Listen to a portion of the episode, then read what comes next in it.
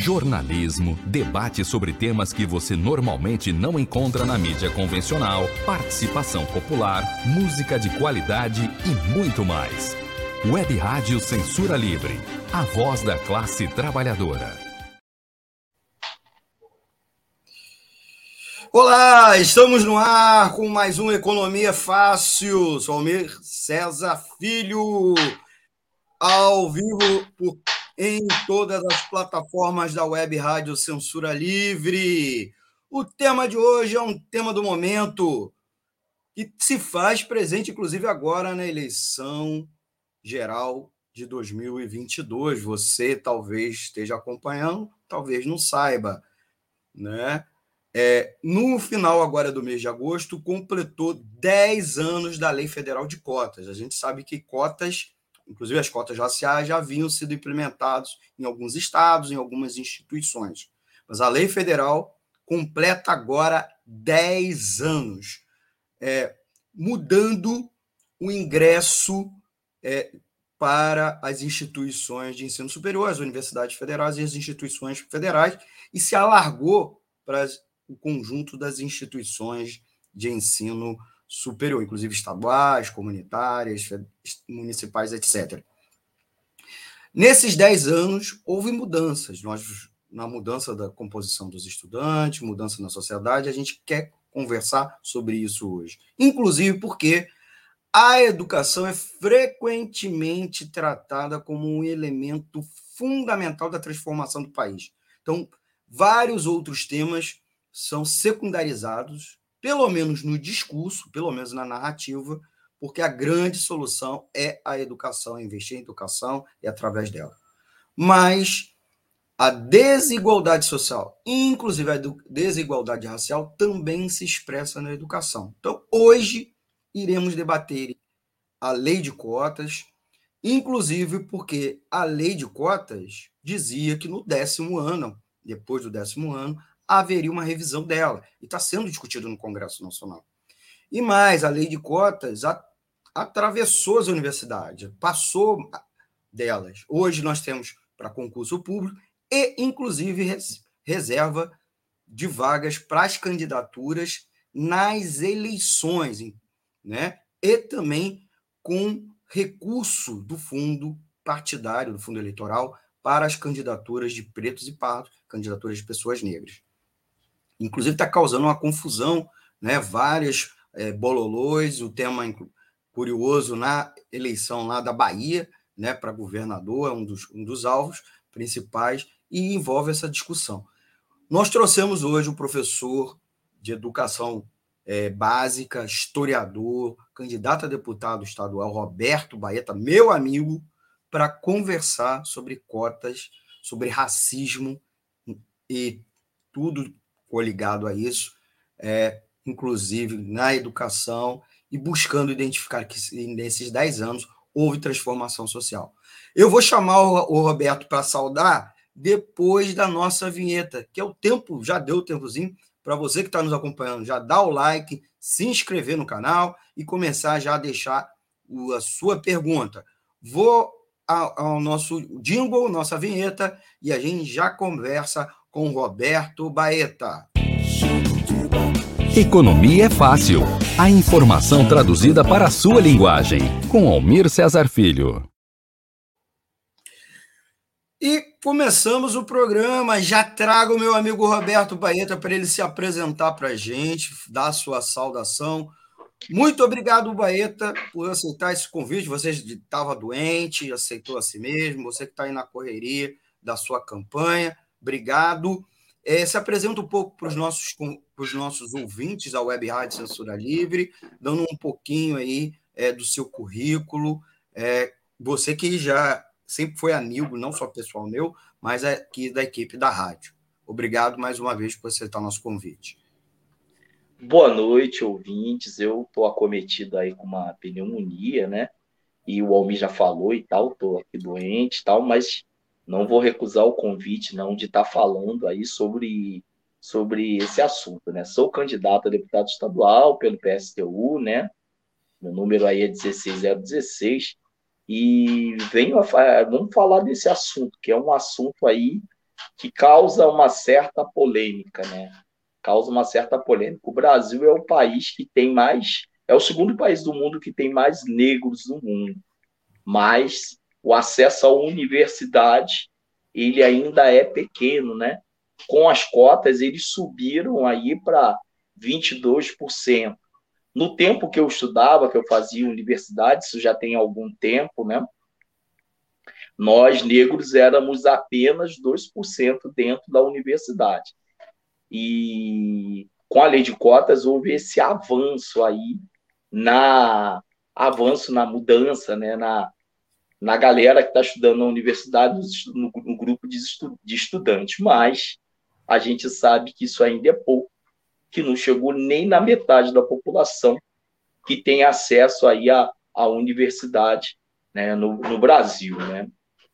E a, as cotas revelam justamente isso, de como nós vivemos numa sociedade racista. Vivemos numa sociedade racista,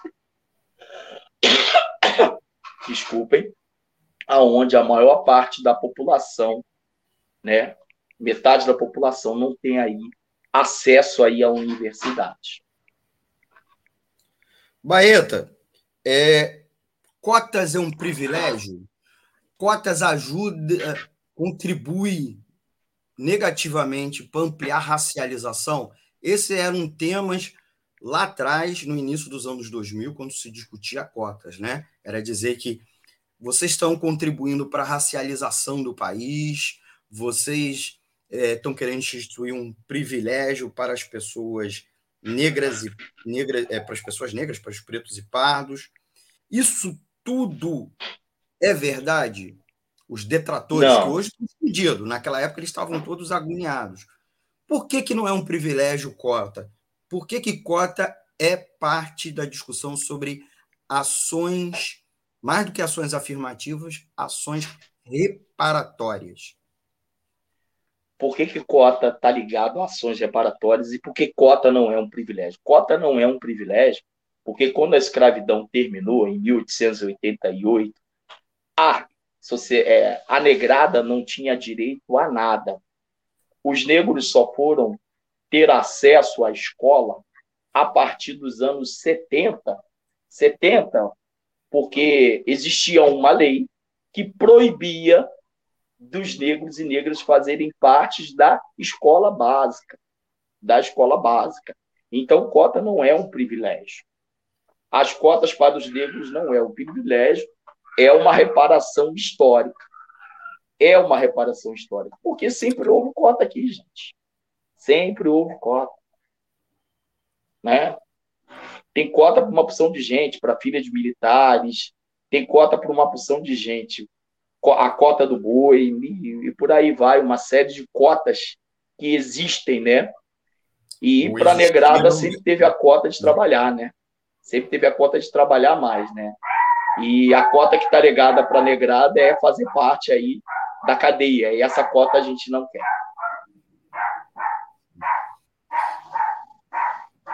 Baeta, uma, uma das é, dos elementos colocados no debate sobre cotas é que por que não só cotas sociais, cotas que contemplassem as pessoas mais pobres? É, atualmente cota para negros é, também não, não ajudaria pessoas negras ricas, ricas a entrar na universidade que já estariam de outra forma, né, porque elas têm condições econômicas de estudar, estudar em boas instituições, etc. Então, cotas é, sociais não seriam mais eficazes e evitariam esse problema? coisa que também muita gente que não, que não conhece a questão, né? e isso foi falado muito lá atrás, no início da implantação é, das cotas. Bom, as cotas, né? As cotas elas estão ligadas a uma regra, né? Estão ligadas a uma regra, além da questão racial, a, a família, né? O membro de família só deve ter até um salário mínimo e meio, né? vai estar vinculado a essa regra. Mas, Almir, Almir ouvinte, a maior parte dos negros no Brasil são quem? São pobres, né? A maior parte dos negros no Brasil hum, posso afirmar que vivem com menos de um salário mínimo e meio. São pobres. São pobres. E isso a gente sabe que tem uma ligação direta com o processo escravista, que quando a escravidão termina, a gente sai sem direito a nada. Saiu sem direito a nada. Então, as cotas sociais, né? As cotas sociais, é, as cotas raciais, ela também, elas também são sociais, porque boa parte da negrada vive, né? Vive na pobreza, vive na pobreza, né? A gente pode perceber isso aí nos, nos números, né? Quando a gente observa, né? Quando a gente observa estatisticamente quem ganha menos, né? O homem negro ele ganha menos do que o homem branco, a mulher negra ganha menos do que todo mundo. E a gente observa como isso tá a nossa sociedade está organizada, que desde a escravidão isso sempre foi um processo, é um projeto superestrutural, né? Um, pro, um projeto de poder, né? Um projeto de poder, um projeto político para é, para manter essas pessoas sobre a exploração do sistema capitalista. Estamos conversando com Roberto Baeta, professor, historiador e candidato a deputado estadual aqui no Rio de Janeiro. É, eu queria pedir a vocês, amigos e amigas ouvintes que estão acompanhando ao, ao vivo aqui o Economia Fácil, é a edição do dia 26 de setembro de 2022, para dar já o seu like para ajudar aqui a nossa rádio, né? Vocês sabem que o like educa os algoritmos das plataformas para você receber mais conteúdo da Web Rádio Censura Livre, como também o conteúdo na, nosso ser oferecido, ser sugerido para mais pessoas, para os seus amigos, né, das, da, das suas redes sociais. Também compartilha, compartilha nesse vídeo, né, para alcançar mais pessoas e, é claro, se inscreva no nosso canal e clique no sininho para receber notificação de novos vídeos. Você também pode participar aqui do programa, é claro, deixando um comentário aqui embaixo. Se você for mais tímido, você pode enviar uma mensagem de áudio bem curtinha ou de texto para o nosso WhatsApp, o WhatsApp da Rádio Censura Livre, que é o 21 96553 8908, 21 96553 8908. E o nosso e-mail, né, o nosso correio eletrônico é contato web, arroba clwebradio.com. Estamos conversando com Roberto Baeta. Roberto, muito mais conhecido como Baeta. Eu vou, né? Eu vou, vou te chamar o programa inteiro de Baeta, tá? Que é o sobrenome Sim, dele, é o code, praticamente o codinome. É, eu queria aproveitar já mandar um beijo um abraço aos nossos ouvintes que já deram like, já comentaram. A Márcia Lúcia, que botou aqui boa noite, Araruama presente. Araruama, município da região dos Lagos Fluminense, muito obrigado. O, o, opa, opa, o perfil do coletivo Reviravolta na Educação RJ. Boa noite a todos. Valquíria Correia, boa noite, um beijão para ela. E a Daniele Bornia, boa noite. Daniele, que também faz aqui é, parte da equipe da rádio. Né? Agradecer a muito, muito, muito todos os amigos e amigas que estão nos acompanhando aqui ao vivo. Você que estiver nos assistindo depois, dá o like também, deixa um comentário que na edição seguinte a gente manda um abraço. Pode botar sua crítica, sua sugestão de pauta, seu comentário de maneira geral. Baeta, racismo institucional, que virou uma palavra é, muito conhecida recentemente, né? não era uma, uma expressão usual, né? de um tempo para cá passou a ser, e tentaria abarcar como as instituições público-privadas é, são mecanismos é, de perpetuação do racismo, de reprodução ou mesmo de aplicação do racismo. As universidades, as escolas, né? As escolas também, elas são um instrumento é, de reprodução. Também, você concorda com essa visão, é, o, as, as cotas, tanto a sua aplicação quanto o próprio debate em si, ajuda a combater o racismo institucional, tá? E de fato existe o racismo institucional? Baeta. Bom, as cotas elas ajudam a combater o racismo no sentido de que elas levam o debate do racismo para o interior das escolas, para as universidades, né? Ao fazer esse debate, você está combatendo aí o racismo, você combate o racismo, né? Combate, dialoga sobre o racismo e, e aponta aí saídas é, é, para, para o racismo. Bom, e a gente sabe que na sociedade capitalista, no capitalismo, ele sempre se alimentou, ele sempre se alimentou do racismo. Ele se alimenta do racismo, né?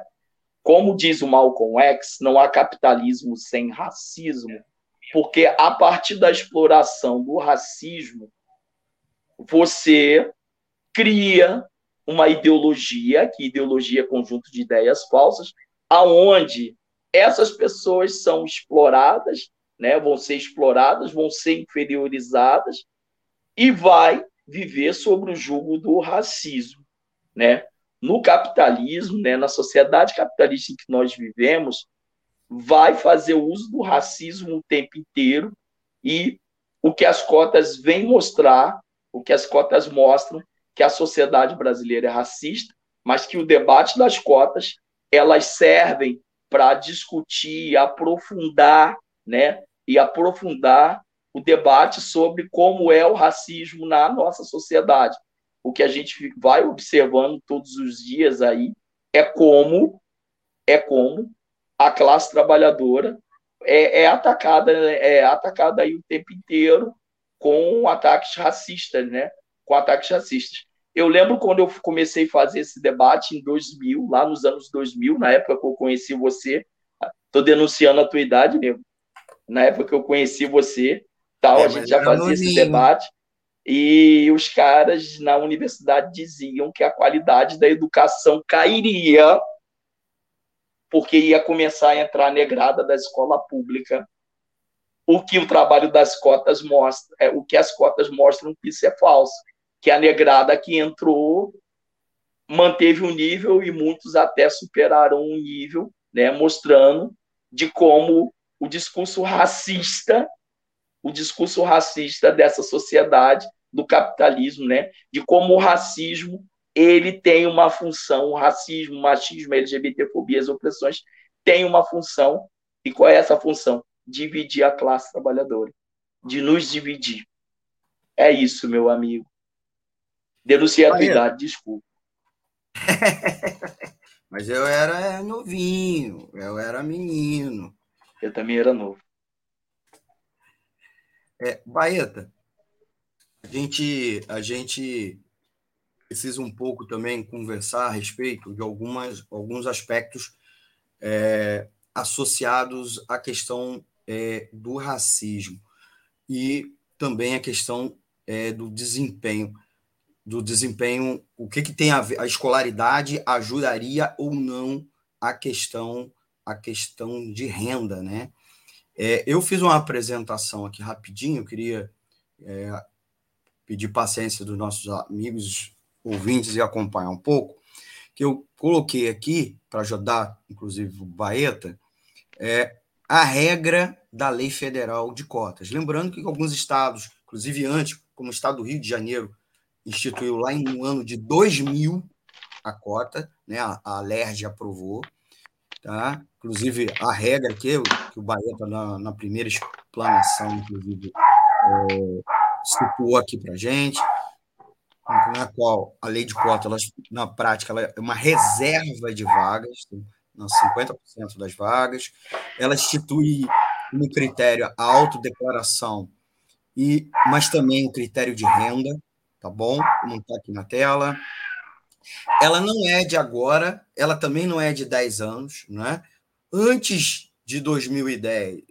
Tanto há uma história pós, né, como há uma história antes, né? A primeira discussão de 10 é, de cotas foi antes de 2010, foi a primeira assim que a gente conseguiu um registro aqui, é, foi em 1993, lá com o movimento de reparações, por isso tentei é, fiz uma pergunta contextualizando sobre o debate de reparações, lembrando que a população é, é, negra no Brasil, né, ela é descendente de um conjunto da uma população que foi escravizada e ela era proibida de ter propriedade, ela era pro, proibida de ter escolaridade e que a escolaridade de uma forma ou de outra, acesso à escola, escola formal, ela foi privada ou restringida durante muitas décadas, inclusive após a abolição da escravatura, né? Num país que inclusive não fez reforma agrária é, é, pós a abolição da escravatura, como aconteceu nos Estados Unidos, inclusive na qual a, a população é, ex-escravizada recebeu pelo menos um direito a um pedacinho de terra.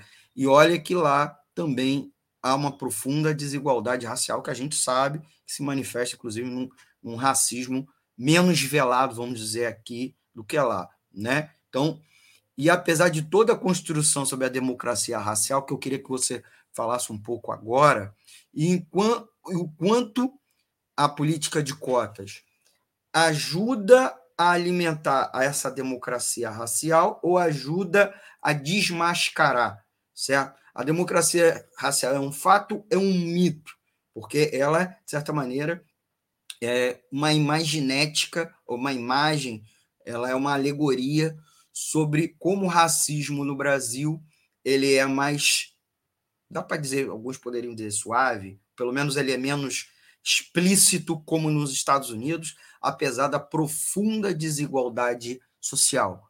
Baeta.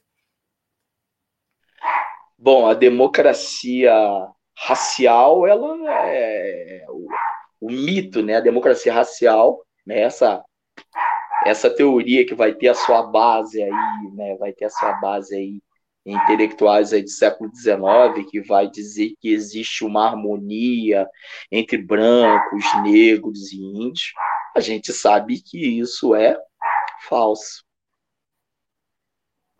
11% dos homicídios do mundo, né, de cada 100 homicídios que acontecem no mundo, 11 acontecem no Brasil.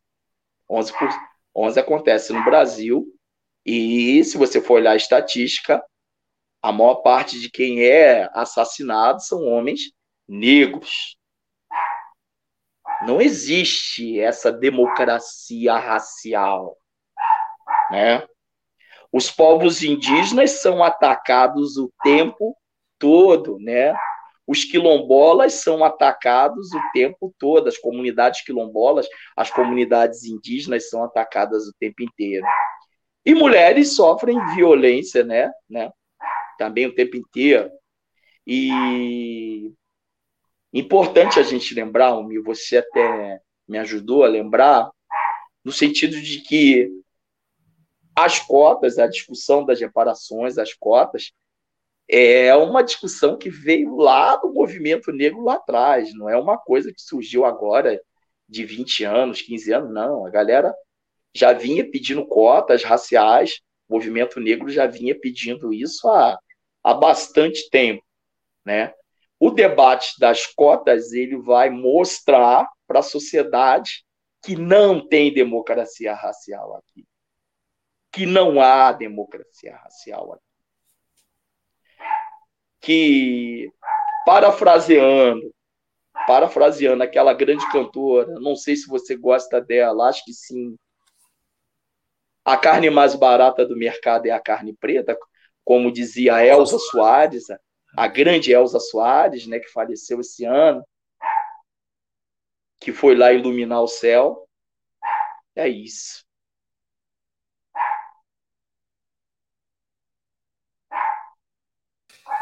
Estamos conversando com o Roberto Baeta, aqui pela Web Rádio Censura Livre, aqui é o programa Economia Fácil, edição dia 26 de setembro de 2022. Nós estamos debatendo a lei de cotas que está completando 10 anos, esse jubileu, é um jubileu de 10 anos, mas não é só porque é 10 anos, né? completou agora no final de agosto, mas porque há uma regra na lei federal de cotas de que ela passaria por reforma, por revisão agora. Então, é, e o processo eleitoral está acontecendo no Brasil, congelou um pouco a, o debate no Congresso Nacional e mesmo na sociedade civil, mas terminado o processo eleitoral, é, como diria no interior, é pau na preá. Né? Tem, vários tem vários projetos aqui, eu vou listar eles aqui, alguns, inclusive, propondo, na prática, o fim das cotas étnico-raciais, étnico-raciais, é, mas era importante colocar que um dos debates sobre cotas está ligado, inclusive, à questão do mercado de trabalho. Eu vou colocar aqui na tela o comentário da nossa ouvinte, a Daniele Burnia. Muitos ativistas dizem que há um racismo estrutural. Esse conceito não coloca que o problema das opressões está no sistema capitalista. É porque ele passa a impressão, né, Baeta, que é uma questão das, da estrutura da sociedade, independente do problema é, da acumulação de capital, do mercado, né? E aí eu queria, é, vou botar aqui na, na tela aqui com a gente alguns dados, e são dados é, da pesquisa da PNAD contínua 2018, né, uma pesquisa anual, mas em 2018 ela fez um grande recorte sobre questão racial no país. Então ela coloca o seguinte, né, o quanto, apesar dos negros serem a maioria da população brasileira, né?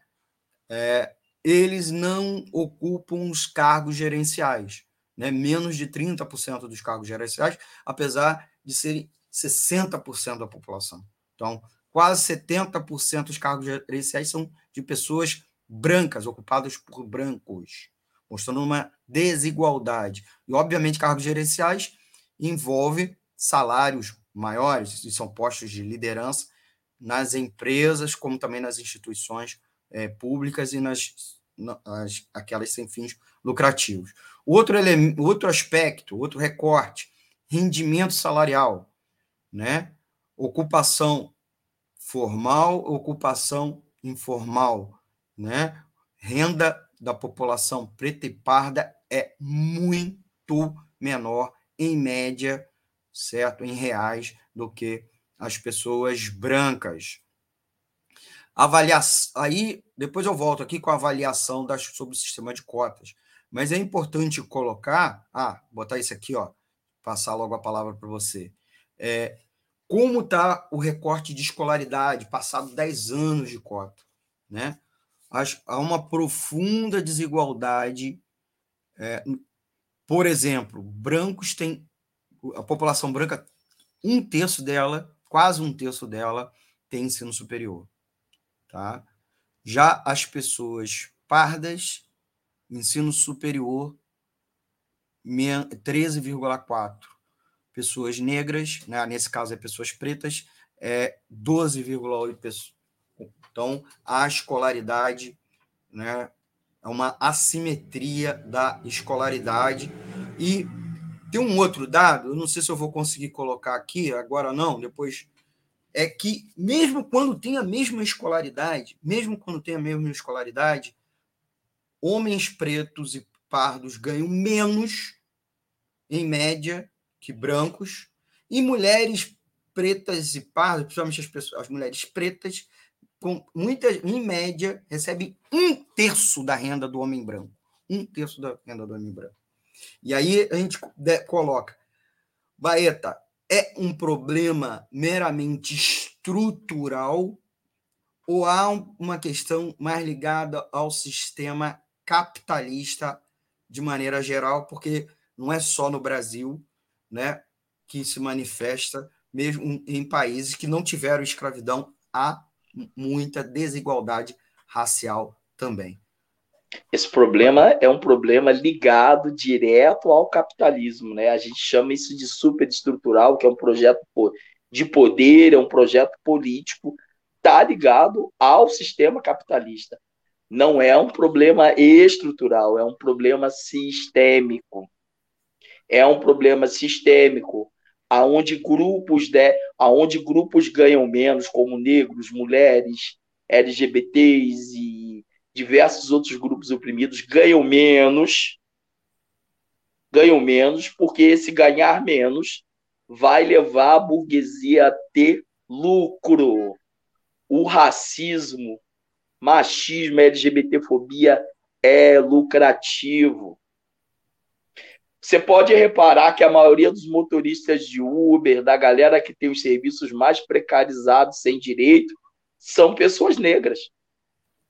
Isso daí, sem dúvida, que a gente vai observar. São trabalhos precarizados. São trabalhos precarizados que a gente vai observar aonde os negros vão ganhar menos, porque tem uma ligação direta com o capitalismo. A nossa tarefa, Almir, a nossa tarefa, ouvintes, é se organizar e destruir o sistema capitalista. É para isso que a minha candidatura está aqui, para a gente lutar junto com a classe trabalhadora para nós destruirmos esse sistema. Porque fica impossível de viver como nós estamos vivendo no sistema capitalista, aonde há uma superexploração e a burguesia fica lucrando. Não é um problema estrutural, não, é um problema sistêmico, é um problema do capitalismo. Estamos conversando com o Roberto Baeta, professor e candidato a deputado estadual, e, é claro, ativista do movimento negro. Conheço ele há 20 anos, inclusive nessa militância. É, eu queria pedir para os nossos amigos e nossos amigos e amigas ouvintes dar aquele like esperto, compartilhar e se inscrever aqui nas plataformas. É, vou apresentar aqui para vocês. Nós, a Web Rádio Censura Livre está nas redes sociais. Olha, siga a gente no Twitter, arroba WR Censura Livre, no Facebook, arroba Web Rádio Censura Livre, e no Instagram, arroba Rádio Censura Livre. Você que acompanha a gente sempre as lives, você esquece muitas vezes que isso aqui é um web rádio. Você acompanha a grade toda da rádio baixando o aplicativo de rádio online. Você pode ouvir a nossa rádio ou ouvir as rádios convencionais, AM, FM. Baixa o, aplicativo no seu celular, baixa o nosso exclusivo lá no Play Store, né? Você pode baixar no seu celular, no seu tablet, inclusive na sua Smart TV, principalmente aquela IPTV Box. E, é claro, nos acompanhar pelo site, o www.clwebradio.com, inclusive a grade linear, é, toda a programação em sequência, inclusive reprises e reapresentações. Nós vamos ao intervalo rapidinho e a gente volta com mais conversa sobre a lei de cotas completando 10 anos. Pode ser, Baeta? Já voltamos rapidinho okay. com nossas chamadas, é, por nossas campanhas da rádio. Já voltamos. Para ajudar a Web Rádio Censura Livre, anote os dados da nossa conta. Banco Bradesco, agência 6666. Conta corrente número 5602, dígito 2. Se preferir, nosso Pix é 32 954 696 0001 81. Somos uma emissora sem fins lucrativos e as contribuições são para pagar os custos de manutenção e transmissão. Desde já agradecemos a sua ajuda. Web Rádio Censura Livre, a voz da classe trabalhadora. Acompanhe a programação da Web Rádio Censura Livre no site www.clwebradio.com, no aplicativo exclusivo para ouvir rádio no celular, tablet e Smart TV. A emissora também está no Rádiosnet, um dos maiores aplicativos para esta finalidade, na nossa página no Facebook e no canal da emissora no YouTube Acesse o nosso canal escrevendo youtube.com barra C barra Censura Livre. Tudo junto. Inscreva-se no canal e acione o sininho para receber as notificações de novos vídeos. Web Rádio Censura Livre, a voz da classe trabalhadora. Voltamos com o segundo bloco do programa Economia Fácil. O tema de hoje é Lei de Cotas 10 anos. Houve mudanças sociais pela educação? O convidado é o Roberto Baeta, professor de História e candidato a deputado estadual aqui no Rio de Janeiro. Você, amigo e amigo ouvinte, dê seu like, compartilhe, se inscreva, já deixa aqui seu comentário para esse segundo bloco com o Baeta. O Baeta está um pouco doente, a gente vai antecipar um pouco o encerramento do programa. Eu nem sei se ele também está convidado para uma outra live, não sei se ele vai participar, então por isso mesmo a gente vai correr um pouco aqui com o programa. É, queria é, chamar o Baeta para a gente seguir conversando um pouco, é, botar aqui na tela novamente, trabalhar com os dados da lei de cotas. Né? A lei de cotas, 10, 10 anos depois, a lei federal, lembrando que no estado do Rio de Janeiro, na UERJ, implementou lá em 2000, né? a lei de cotas levou um aumento no ingresso de negros, de pessoas negras e pobres, como a gente pode ver aqui na tabela, pegando como recorte apenas o ano de 2013, que foi quando é, houve uma batelada de instituições públicas aderiram, né, fizeram um regulamento próprio e fizeram com que suas, seus vestibulares se, estabelec, se estabelecessem, né?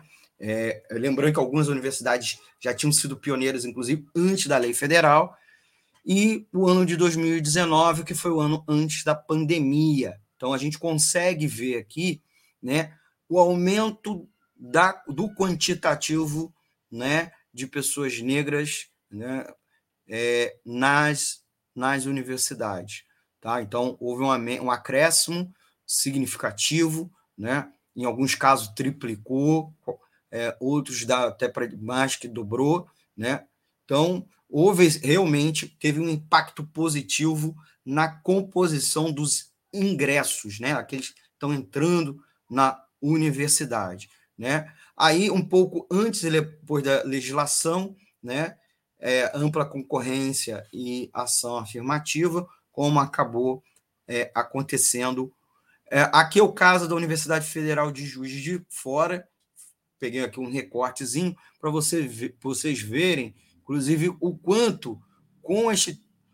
É, ela, inclusive, uma, ela antecedeu a lei federal, então você pode ver como ficou a composição tá, da lei de, a partir da lei de cotas, houve um amplia. Daqui a pouco a gente fala, botei aqui na tela o um negócio aqui do, do botei, acabei botando aqui o ACM Neto, nós já vamos entrar aqui, que é um tema polêmico, né, que vamos tratar aqui no segundo bloco.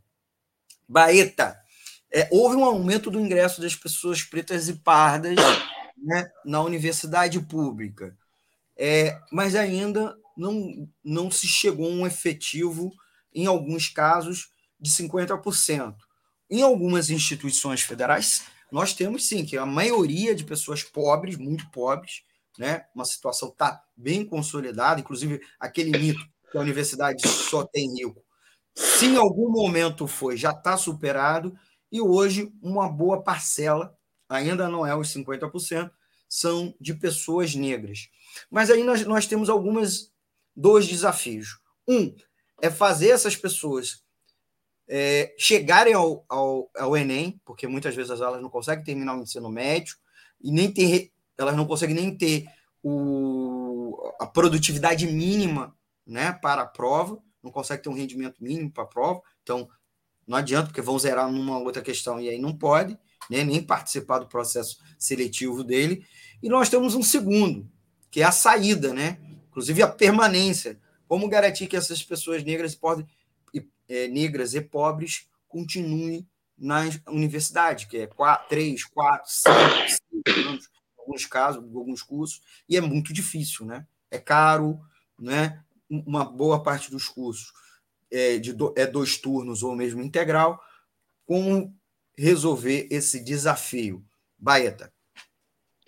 Bom, o primeiro lugar para a gente resolver esse desafio é para manter o suje... manter a negrada na universidade, tem que aumentar os investimentos em educação, tem que aumentar os investimentos em educação e o cotista, né, seja ele negro, seja ele advindo de escola pública ou indígena, ele tem que ter todo um suporte, né? Ele tem que receber uma bolsa, uma bolsa legal para poder permanecer na, na, universidade.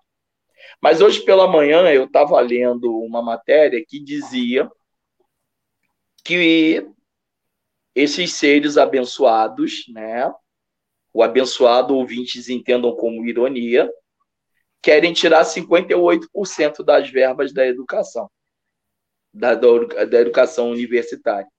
O que, que significa isso, Almir e ouvintes?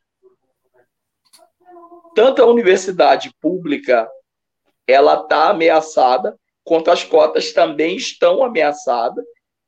E isso, na verdade, é o ensaio da reforma administrativa que quer privatizar os serviços públicos. É uma ameaça bastante séria, bastante perigosa, que nós, da classe temos que nos mobilizar para barrar isso. Para barrar isso. Exigir mais aumento de verbas na educação pública, exigir é, bolsa para a galera, mas a gente, como já comentou, que no capitalismo é isso. A burguesia fica sempre buscando uma maneira de aumentar os lucros e quem paga a conta é sempre a classe trabalhadora, né? É sempre a classe trabalhadora e para isso a gente tem que lutar muito e apontar essa saída que a gente já sabe qual é, que é a luta pelo socialismo que a gente tem que estar tá construindo sempre. No cotidiano, no dia a dia.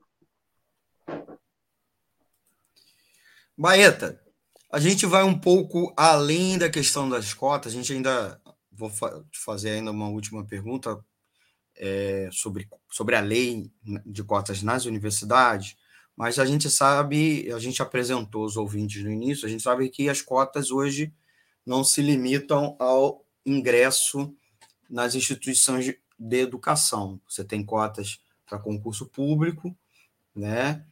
É, e você agora, mais recentemente, em 2020, foi instituída as cotas raciais para candidaturas nas, nos processos eleitorais. Né? Foi instituída em 2020, ela, ela é quase que uma extensão é, das cotas para mulheres, cotas de gênero, que foi uma coisa pioneira e muito importante, mas tal quanto, como lá, há, é, com, tal como lá, cota de mulheres, há acusação de fraude, os partidos fraudarem, né, com, inclusive, candidatos laranjas, né, como também é, transformar candidatos que são eminentemente pessoas brancas né, em pessoas negras para que elas passem a atender né, numericamente a, a, o número mínimo, o quantitativo mínimo, como também é, porque a lei, a lei eleitoral fixou recursos orçamentários para essas candidaturas negras, para viabilizar essas candidaturas negras. E um dos casos mais simbólicos dessa, dessa situação pitoresca, vamos dizer, que a lei, na tentativa dos partidos, principalmente os partidos burgueses, da direita, da centro-direita, em burlar a lei, é a candidatura do ACM Neto, candidato a governador, que estava liderando a corrida eleitoral há meses, né? É, ele se colocou como negro e é, no caso é, pardo, né? E vem aparecendo na mídia, passou a ser questionado pelo, pelos opositores, é, porque seria uma forma de burla, de fraudar, tentativa de fraudar. Tudo bem que a Bahia há uma identidade negra, porque é, uma, é um dos estados com uma maior população negra declarada, né? E as outras candidaturas, a maioria estava se posicionando, se, se apresentando como negro. Agora, ele vem aparecendo na mídia, inclusive, com uma cor, parece que um bronzeamento artificial, né? E aí ele foi questionado na imprensa, inclusive na TV Globo, e falou que, que, que ele perguntou, mas o senhor é negro? Não, não sou negro, mas o senhor não está se apresentando como pago? Sou sim, sou pago. Mas, mas o IBGE diz que ele. É não, o errado é o IBGE. Quer dizer, ele culpando o IBGE, o IBGE está errado. O que, que eu queria falar com isso? tem todo um burburinho, piada em torno da questão, mas há, há uma questão que a gente pode chamar, há uma afroconveniência. Quando convém uma pessoa, acho até que o, o ACM, né, ele é minha cor, né? Ele deveria se, há muito tempo nunca se posicionou como pá. Ele que vem de uma família de elite econômica, inclusive ligada provavelmente uma herança tardia lá da escravidão. É, não quero me adiantar na árvore genealógica dele, mas há uma afroconveniência, né? É, que, inclusive, por, a gente vê situações de fraude nas cotas inclusive nas universidades, né, tentando burlar, né, é, inclusive as bancas que, que, de, que, que, fiscalizam a autodeclaração. O que, que a gente pode fazer para combater esse tipo de questão? Certo? É, é, é, as cotas implicam isso, né? porque já tem gente falando, ah, tá aí como as cotas não funcionam. Baeta.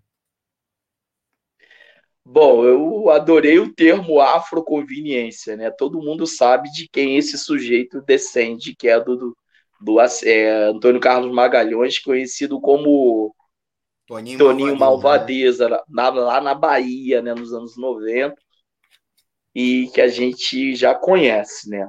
Não, a, a, as cotas, elas, é, elas mostram, né, elas vão mostrar que na questão das cotas, é, quando você olha a situação financeira do cara que é negro, você logo vê que a situação financeira dele é, é ele é pobre, entendeu? Quando você vai conferir, né?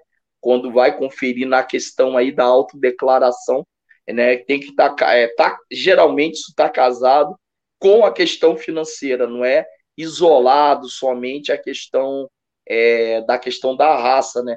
Vai estar aliado uma questão financeira e nesse sentido, né? É, existe, né? Mas também existe essa galera que vai burla, vai querer burlar pela afroconveniência e tal.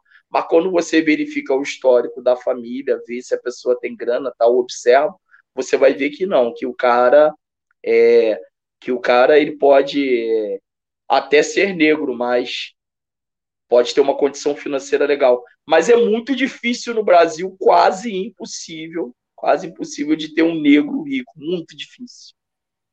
É muito difícil, gente. 99,9% da classe dos negros e negras do Brasil são pobres, né? Pertencem à classe trabalhadora, né? Mas o, o termo afroconveniência ele, é, ele é bastante interessante, que mostra aí uma prática burguesa que não pertence à classe trabalhadora. Essa prática não pertence à classe trabalhadora. É uma prática da burguesia, que é a prática de mentir para ter privilégio, né? Que a classe trabalhadora ela não tem privilégios, não. Ela não tem privilégio. Tudo que ela tem, ela conquista a partir do, da luta, né? Que ela vai travar sempre. Que ela vai travar sempre. Esse senhor aí é um afroconveniente no Paraná está dando um problema parecido com a questão das cotas para, para negros em partidos também. Está dando um problema parecido. Depois você dá uma olhada lá no Paraná que está dando. E vai ter até uma manifestação em relação a isso aí dos afroconvenientes também no Paraná. Baeta, a gente já está indo para a reta final. Antes de, de, se despedir, eu tenho uma última pergunta rapidinho. É, botando aqui na tela, os projetos de lei nesse momento que fazem, que propõem alteração é, na lei de cotas. É, uma é tornar as reservas de vaga permanente, né? outra é tomar as reservas também, fazer um ajuste, outra é prorrogar a revisão da lei de cota, porque ela fixa revisões periódicas, em um período talvez muito curto. Né? Agora, tem duas que são terríveis e são ligadas à direita, né? A direita, um, três, né? Uma do Kim Kataguri, que retira os critérios raciais, ele quer acabar, ele diz que é injusto, que gera privilégio, amplia a discriminação, a gente volta àquele tempo, tema aquela é, que eu te fiz lá no início do programa. Outra também é, também retira critérios raciais, a da prof, da deputada professora Daiane Pimentel, e o do Mar, Marcel Van Hatten, do Novo, né, do Rio Grande do Sul, ele que é inclusive branco louro, é, propõe ele propõe a proibição de bancas de identificação étnico-racial. Lembrando que, além da autodeclaração, as universidades, boa parte, estabeleceram bancas para checar, para tentar evitar essa bula. Né? Inclusive, de, as universidades estão com um processo também de controle interno né, que levam essas pessoas picaretas, como o Roberto Baita falou, que na sua maior totalidade são pessoas ricas, né, que querem se aproveitar, porque não são brancos pobres que estão tentando com dificuldade, são geralmente ricos e que servem a lógica corrupta até da, da, da, da burguesia brasileira, né? tipicamente da burguesia é, brasileira. É, esses projetos estão colocados. Eu queria te perguntar o que você, é, o que o PSTU defende com relação a cotas, né? É, qual é a sua proposta? Você falou que não só é, a necessidade de assistência estudantil, bolsa, né, para manter os estudantes na universidade pública, é, na universidade pública, ampliar o ingresso, fortalecendo a educação básica e fundamental. Mas o que mais que a gente poderia acrescentar nisso, né? Por exemplo, a questão da, da autoidentificação. A gente poderia fazer uma discussão sobre um debate maior sobre identidade negra, né? lembrando, inclusive, a aplicação da lei da educação, é, a lei de, da, da história da África, você que, inclusive, é professor de história, isso ajudaria a reforçar e evitaria essas é, afropilantragens, não vou botar afroconveniência, um pilantra querendo se fingir de negro, né? Baeta. Microfone está desligado, tá? Perdão, ouvintes. Bom, eu acho que aprofundar o conhecimento sobre essa questão sobre o aprofundamento aí da aplicação da Lei 10.639 nas escolas, forçar mais os debates na escola sobre ter mais debates nas escolas sobre questão racial, né? E tá aprofundando aí todas essas questões, eu acho, eu acho não, eu tenho certeza, é manter as cotas, manter as cotas, né? Manter as cotas. O problema é que a burguesia, quando está retirando esse, esses investimentos na educação, ela compromete as cotas, como compromete as universidades públicas. Mas eu entendo que as cotas devem ser mantidas, devem estar sendo mantidas. A aplicação da Lei 10.639 também que está sob risco, também deve ser mantida, né? Deve ser mantida o ensino de estudo de história da África também deve ser mantido para discutir aí para discutir com a negrada sobre esses assuntos. É isso, Camilo.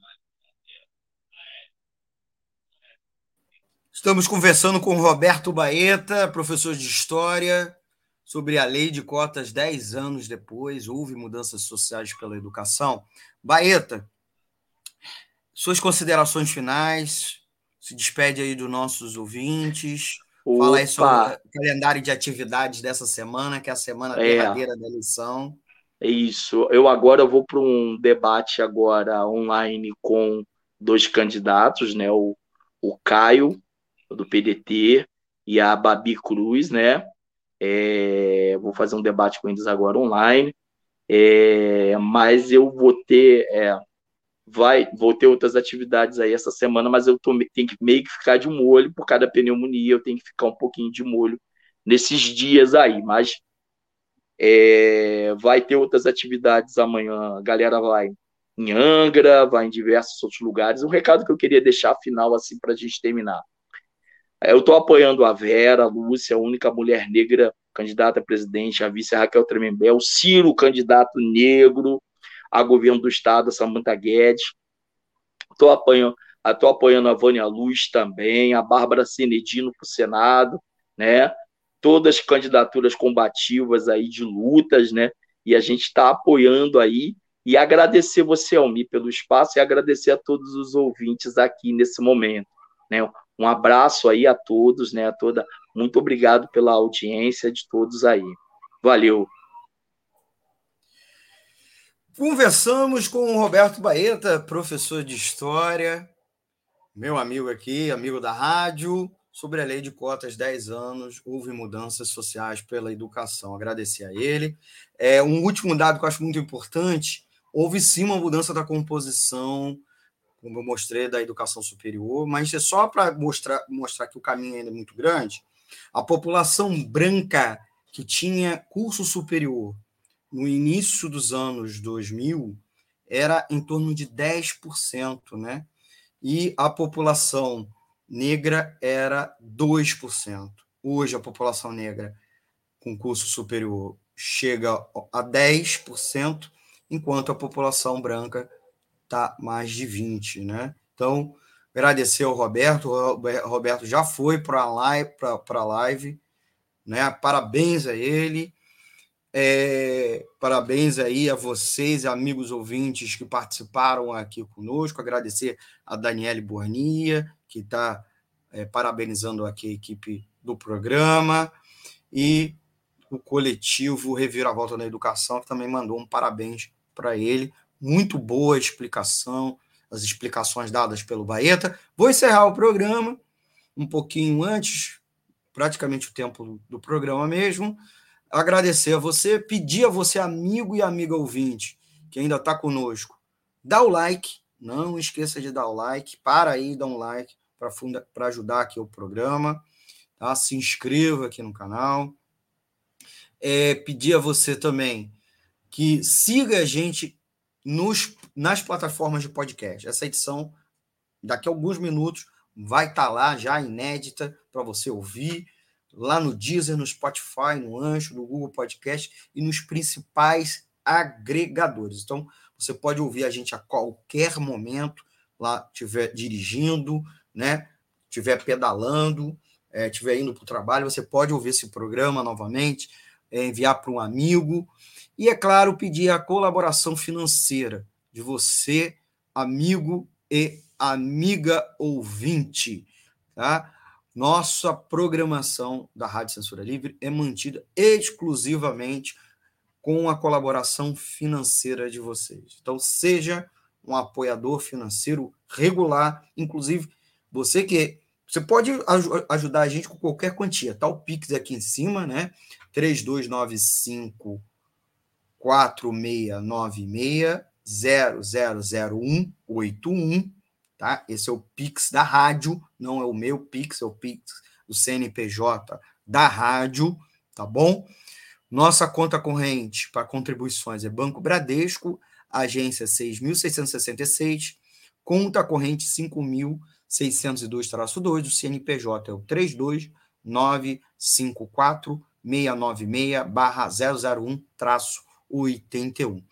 Você que é, colaborador financeiro regular, como é, o Antônio Felipe, o Cláudio Março, o Tunai Melo, do Bola Livre, a Daniela Bornia, a Deusa Volpe, o Gabriel Tolstói e a Gelta Xavier.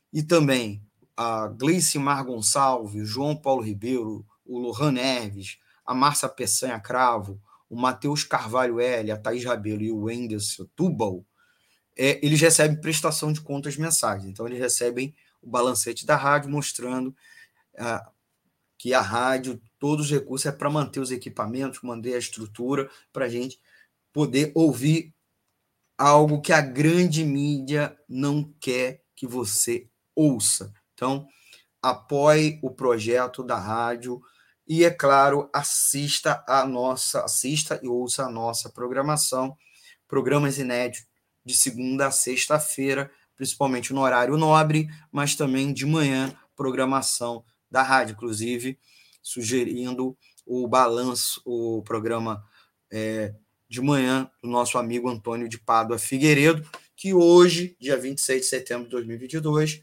completa mais uma primavera. Então, parabéns, Antônio de Pádua Figueiredo, parabéns ele, ele que não está aqui é, nos ouvintes, porque ele está lá comemorando o aniversário dele. Então, um forte abraço, parabenizar ele por mais uma primavera. Ele que é uma liderança, a nossa liderança aqui na rádio, né? É, mantendo, ajudando, liderando a manter esse projeto no ar. E, é claro, mandar também um abraço para a Deise Alvarenga, jornalista que, tá, que é companheira dele. Então, agradecer a, todos e todas que nos acompanharam, é, chamar vocês a seguir a gente lá no Twitter, o Economia é Fácil lá no Twitter, todo dia um fiozinho, um tweet, de, um fio de tweet com a principal notícia do dia, traduzida para a sua linguagem, analisada, buscando o que interessa o trabalhador e trabalhadora e não o mercado financeiro. Beleza? Beleza, galera? Então, tchau, tchau e até a nossa próxima edição. Se tudo correr bem, se tudo for tranquilo, semana que vem teremos e eu pretendo eu pretendo falar sobre o piso nacional da enfermagem, certo? Tem todo mundo de discussão, porque está dito que isso vai quebrar os hospitais, vai quebrar o orçamento público, vai quebrar os hospitais particulares que não têm condições. Vamos trazer aqui especialista para conversar com vocês na nossa linguagem, provando que isto é mentira, certo? Que os profissionais de enfermagem, auxiliares, técnicos e enfermeiros de nível superior não só merecem, atualmente recebem muito pouco, merecem, certo? E há condições econômicas de pagar o piso nacional para ele. Tá bom? Um forte abraço e até a próxima edição. Tchau, tchau, gente! Economia é fácil. A informação traduzida para a sua linguagem. Com Almir Jornalismo, debate sobre temas que você normalmente não encontra na mídia convencional, participação popular, música de qualidade e muito mais. Web Rádio Censura Livre. Para ajudar a Web Rádio Censura Livre, anote os dados da nossa conta. Banco Bradesco, agência 6666 Conta corrente número 5602, dígito 2. Se preferir, nosso Pix é 32 954 696 0001 81. Somos uma emissora sem fins lucrativos e as contribuições são para pagar os custos de manutenção e transmissão.